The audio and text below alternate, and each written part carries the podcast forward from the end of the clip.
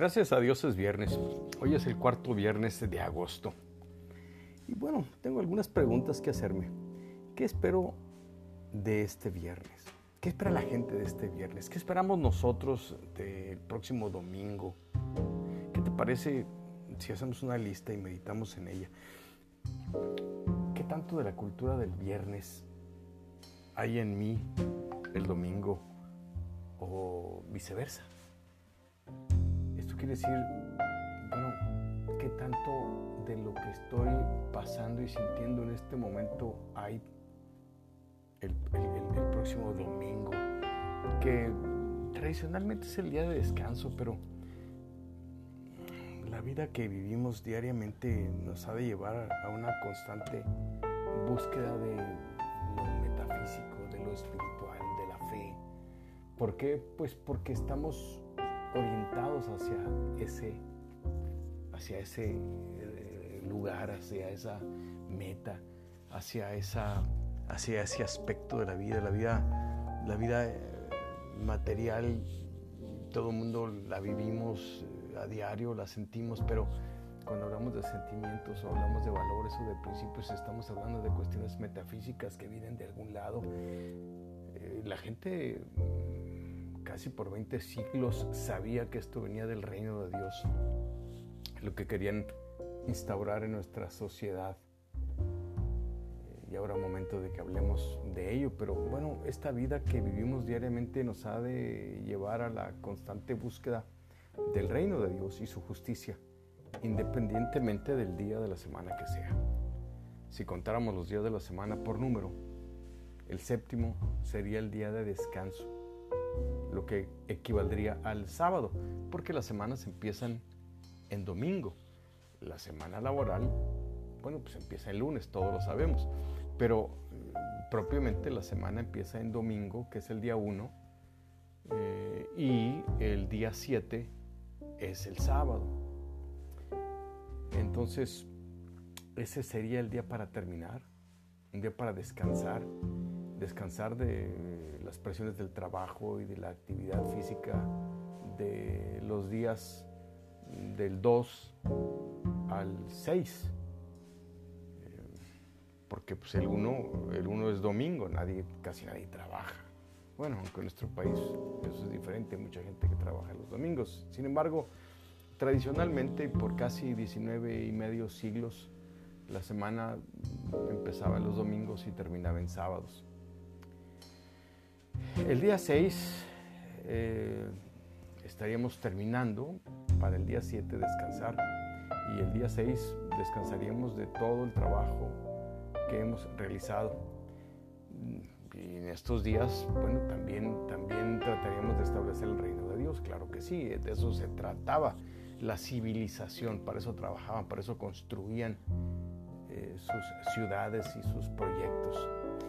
Eh, no podemos olvidarnos que durante 19 siglos y medio se pensaban que en ese reino vivíamos y nos movíamos, eh, porque nuestra vida era trascendental, no era una vida que se entendía pues que no era solamente una vida que se vivía aquí y terminaba al morir.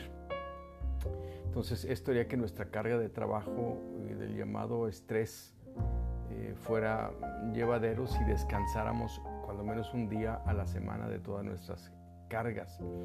Eh, y si pudiéramos nosotros hacer ese descanso total, bueno, regresaríamos a casa con buen humor, con un humor diferente tal vez, con humildad, buscando llegar al lugar de descanso. ¿Por qué?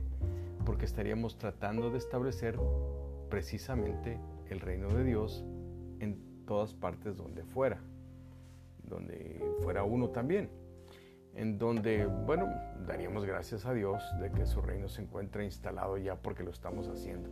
Lo que no quiere decir que no tendríamos problemas. Una cosa es no tener problemas y otra cosa es establecer el reino de Dios, que ahorita le digo en qué consiste. Porque el reino de Dios tengamos que entenderlo, tenemos que entenderlo bien, eh, eh, no consiste en qué comemos o en qué bebemos consiste en establecer y actuar con justicia, paz y gozo. Eso es en lo que consiste el reino de Dios. Sí, sí, el reino de Dios no consiste en querubines, ángeles, arpas y cantos y cantos espirituales y angelicales. Oh, no, no, no, no, no. Eh, eh, toda la gente por 19 siglos entendió que el reino de Dios consistía en justicia, paz y gozo que tenía que establecerse donde quiera que uno iba y por eso se construían las ciudades de la manera como se construían. Claro, con la influencia romana, griega y todo lo que usted quiera. Claro que sí. Ahora, es necesario que tengamos en cuenta el tipo de mundo en el que vivimos. Es un lugar bello, por supuesto que es un lugar bello. Basta con ver el amanecer y el atardecer, basta con ver el cielo en la mañana o en la noche estrellado con su luna y aun cuando no hay luna, claro que sí es bello, pero también es hostil. Donde encontramos que en una esquina hay gratitud, amistad y confianza, pero en la otra hay desprecio, enemistad y orgullo, envidia y todas esas cosas que nos molestan y repudiamos. Pero ambas, ambas dos nos afectan, ambos polos nos afectan. Esta bifurcación o esta dualidad de la vida eh, nos afecta y nos separa y nos involucra. Por eso, por eso mm, hacer crecer la separación y distinción del momento que vivimos, del lugar, la ocasión, el motivo y causa, es una base importante para poder vivir en nuestra vida esa justicia, ese amor, ese gozo y esa paz, lo que existe en el reino de Dios que tratamos de establecer. Eh, y sin que esto suene o sea religioso, pues entendamos la justicia, la paz y el gozo como elementos de algo que se conocía o se denominaba en las civilizaciones anteriores o en las sociedades anteriores, eh, sobre todo en las occidentales, como el reino de Dios. Y nada tiene de religioso, pero Dios pone en nosotros el ingrediente para poder tener claro cómo hemos de vivir nuestros días, nuestros días de vanidad aquí en la tierra, nuestros días del diario vivir. Y este bueno, este ingrediente es la fe. Este ingrediente es la fe. Si quieres se lo pongo de una manera un poco más clara. Eh, tenemos que someter nuestro diario vivir a diferentes filtros, eh, sobre todo el filtro espiritual. Eh, y este, estos filtros donde vamos a someter los motivos que tenemos a diarios a diario para vivir. ¿Para qué? Para que podamos ser justos, es decir, para poder hacer justicia. Que lo tenemos que filtrar a través de este ingrediente, la fe, que es uno de los dones que eh, recibimos al buscar el reino de Dios y su justicia. ¿Qué gano? Bueno, pues vivir una vida plena, es decir, la vida eterna sin tener que esperar a morir para estar, para estar en el cielo o en lo que se conoce como el reino de Dios metafísico, más allá de lo que conocemos.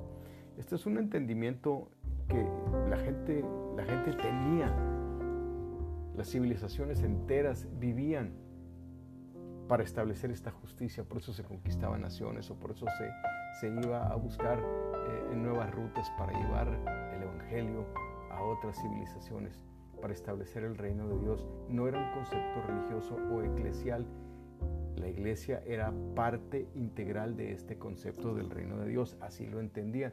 Este concepto se perdió, se perdió hace más de 100 años y ha quedado muy difuso, sobre todo ahora en esta época postmodernista. Ahora, sabemos, sabemos que no hemos nacido perfectos, por lo tanto no entendemos o percibimos eh, como nuestro primer deber el establecer este reino. ¿Por qué? Porque es demasiado alto o grande Caso contrario, lo habríamos percibido de inmediato al nacer y no habría necesidad de hacer las preguntas que he estado haciendo aquí en este momento. Al ir progresando en la vida, al tratar honestamente de realizar los otros deberes que tenemos, que nos ocupan, el trabajar, el educar a los hijos, el cumplir con nuestras obligaciones de todo tipo, etc. Bueno, eh, iríamos descubriendo que nuestro deber hacia Dios es el primero y más profundo, porque en todo estaría reflejado este ingrediente de la fe que es producto o subproducto del reino, del reino de Dios. E iríamos descubriendo este, este deber profundo y primero que incluye, que incluye todos los demás, como el trabajo, por supuesto, por eso el trabajo, aunque sea molesto, es virtuoso para el que lo hace. Entonces, eh, pero también incluye a las demás personas. se trata eh, de eh, actuar no solamente en amor hacia el prójimo, como dicen, sino en justicia hacia el prójimo. Se trata de accionar, de actuar y responder con base en nuestra creencia y nuestra fe, que incluye esta justicia, gozo y paz. Pero para quien no tiene este ingrediente de la fe en Dios, esta manera de ser no puede parecer como justicia, dicho de otra manera, como rectitud o integridad. Y menos, menos que es creativa de todas las demás justicias que podemos entender o ver o experimentar. Es decir, el trato que les damos a las demás personas, el cómo nos comportamos en el trabajo, en la calle, con los vecinos, en la escuela, con los hijos, cuando vamos al cine, cuando salimos a divertirnos o lo que sea. Ahí operamos con diferentes tipos y niveles de justicia que nos proporcionan gozo y paz y que lo mismo podemos proporcionarle a la gente que está cerca, cerca de nosotros. Justicias que reclaman todas las personas, de la misma, de la misma manera como nosotros pedimos que sean justos para con nosotros en todas las áreas donde estamos. Es decir, no le pedimos a nadie más lo que no estamos dispuestos nosotros a dar. Eso sería lo justo. Ahora, esto es entendimiento, pues no solamente de todos los creyentes o cristianos o gentes que tienen fe, es, es algo que todas las personas buscan. Secular le llama tolerancia. En el reino de Dios se llama justicia, porque incluye, incluye el respeto. Ya sabemos que estas justicias provocarían la convivencia armónica de todos para con todos, pero que no se da en todas las personas para con todos. La justicia, pues a la que me refiero, la que da inicio a todo, no es un acto aislado o especial de justicia, es el acto total de ella. Es la acción completa de la persona que se ha tornado del mal hacia el bien de la oscuridad a la luz, dándole la espalda a todo lo que se opone a la justicia de manera voluntaria e iniciando un camino en el que no se puede ya detener. Cuando se tropieza, bueno, se pide perdón, se arrepiente uno y sigue adelante, pero ya no puedes regresar atrás. Este es un camino en el que hemos de crecer conforme vamos descubriendo más y más justicia dejando atrás y lejos todo lo que es justo, lo que no es recto, lo que no es íntegro, que bueno, existe en cada uno de nosotros. Por eso es tan difícil, porque existe y ahí está. Entonces empezamos a vivir, a vivir por la fe. Esto es vivir por la fe. Vivir por la fe no es vivir constantemente dentro de una iglesia, hincados con los ojos cerrados, dándonos golpes de pecho o cantando cantos espirituales. No, vivir, vivir el mundo de la fe es vivir haciendo justicia a todos para provocar gozo y paz para con todos. Eso es buscar primeramente el reino de Dios y su justicia, para que de esta forma todo nos sea añadido. Entonces, gracias a Dios que es viernes, el sexto día, mañana el séptimo, el de descanso. Y ahí, ahí puedo meditar en lo que es justo e injusto que sigue estando en mi persona. ¿Para qué? para enmendarlo. Y el domingo que le sigue, el primer día de la semana, actuar con justicia, sin miedo, y regresarle a Dios lo que es de Dios y al prójimo lo que en justicia debo darle al prójimo. Tómate un tiempo, medita en ello este fin de semana. Haz una lista si puedes, mental o escrita, para que, para que tengas manera de poder evaluar en qué parte en qué parte de la balanza estás. Te doy las gracias por la atención a mi comentario de este, de este día viernes. Lo que te acabo de compartir está escrito en, en mi libro Gracias a Dios es viernes, en la página 83, 84, empezando en la 82, el cuarto domingo de agosto. La próxima semana, si estoy aquí, habré de grabar para ti y para mí un nuevo episodio de Gracias a Dios es viernes. Hasta entonces, que estés muy bien.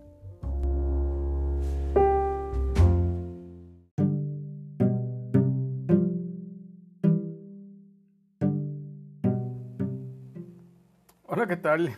Qué gusto en eh, saludarles. Es viernes de nueva cuenta. Es el primer viernes de septiembre. Gracias a Dios es viernes. Hoy inicio con una pregunta. ¿Quién eres?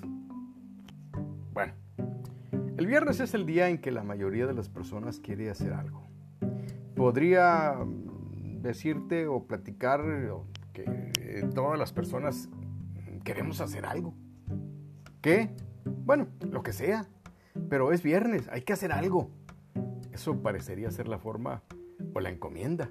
Ya sabes, es viernes y el cuerpo lo sabe. Hay que hacer algo. Para el ser humano, hacer algo es muy importante. Siempre estamos haciendo o realizando algo. Así es con la mayoría de la gente.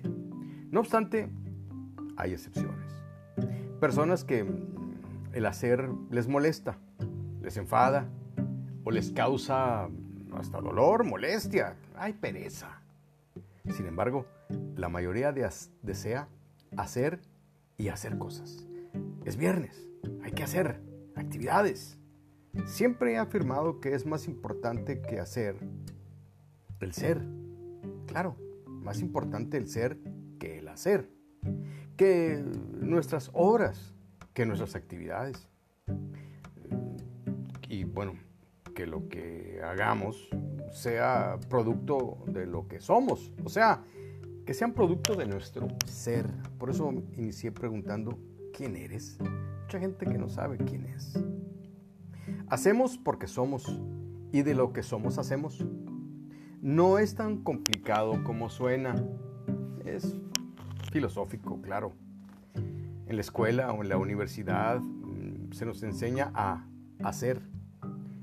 Porque nos convertimos en abogados, en ingenieros, en contadores, en periodistas, en dentistas, en arquitectos, etc. La pregunta entre las personas cuando se ven, se saludan o se conocen casi siempre es, ¿a qué te dedicas? ¿Qué haces? ¿Estudias o trabajas? Pocas veces se pregunta, ¿quién eres? ¿Tú quién eres? Es una forma cultural de interactuar de los seres humanos el preguntar qué haces, no quién eres. Porque la verdad es de que no nos gusta andarle contando a las personas, bueno, quiénes somos en realidad. Se podrían sorprender al saberlo. Y no sabemos hacia qué lado del espectro se irían con su opinión sobre quiénes somos si les decimos. Por eso es mejor contar lo que hacemos, no nos compromete. Esto es lo común, lo ordinario, disfraza, cubre. De ahí que luego vienen las sorpresas. ¿A poco fulano hizo eso? Hombre, yo pensé que fulana era de tal forma porque dijo que hacía esto. Pero ah, qué sorpresa Diego. Esa pues es la forma en que es el ser humano. Así somos todos. Habrá excepciones, insisto. Ahora, la persona que pertenece al reino de Dios ni hace ni es. Entonces, si no hace y no es, entonces cree. Sí, porque para el que cree, nada le es imposible. Y para que todo aquel que cree en Él, en Jesús, no se pierda, pero tenga vida eterna. Eso dice el Evangelio en el libro de San Juan capítulo 3, verso 16, ahí en la segunda parte del versículo, para que todo aquel que cree en Él no se pierda, no se extravíe en lo que anda haciendo, mas tenga vida eterna. Creer es la clave. Le preguntaron un día a los seguidores de Jesús, a los que habían creído en Él, un hombre le pregunta, ¿qué tengo que hacer para ser salvo? Ellos le respondieron, cree en el Señor Jesús. No le dijeron, haz esto, haz lo otro, ve aquí, ve allá. Le dijeron, cree en el Señor Jesús y serás salvo o salvado o librado o libre, tú y toda tu casa. y le hablaron la palabra del Señor a él y a todos los que estaban en casa con este hombre. Y él los tomó en aquella misma hora de la noche y les lavó las heridas. Enseguida fue bautizado él y todos los suyos, inmediatamente, después de creer. Llevándolos a su hogar, les dio de comer y se regocijó grandemente por haber creído en Dios con todos los suyos. El libro de los Hechos, capítulo 16, verso 30 al 34, nos habla de este, de este empleado del municipio de Jerusalén. Trabajaba en la cárcel, era un carcelero y ahí estaba, ahí estaba Pedro, ahí estaba Pedro encarcelado y estaba también en algún momento eh, estuvo eh, Pablo. Pero también este capítulo nos habla pues de cuando Pablo y su compañero Silas estaban en prisión. La enseñanza desde el inicio del movimiento de Jesús ha sido la de creer, no la de hacer. El creer nos convierte, nos convence. Y si creemos como nos pide la escritura, entonces seremos. Es decir, el ser. Uno mismo es el que se convence, se convierte y llega a ser. ¿A ser qué? Como nuestro Padre que está en el cielo. Santo. Y cuando digo santo no me refiero a que camina uno despegado del piso, sino a un aspecto de, de vivir en constante arrepentimiento, de tomar responsabilidad por sus decisiones, de cuando uno comete un error o una equivocación, inmediatamente pedir disculpa, perdón o lo que se requiera.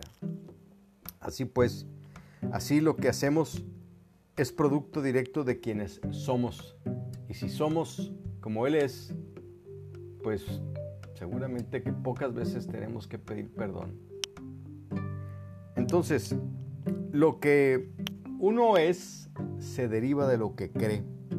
Entonces, si somos cristianos, si creemos en Jesucristo, hacemos las obras que vemos al Padre hacer y somos misericordiosos como el Padre es misericordioso porque le creemos.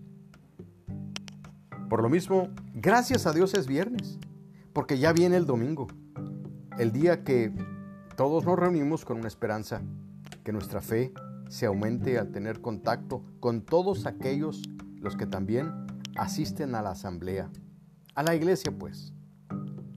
Yo soy Daniel Valles, le agradezco mucho la atención que dispensa mi comentario, les deseo un buen fin de semana y un mejor domingo. Hoy, hoy he leído de mi libro Gracias a Dios es viernes, de la página número 85 y número 86. Y ahí está. Gracias y hasta la próxima.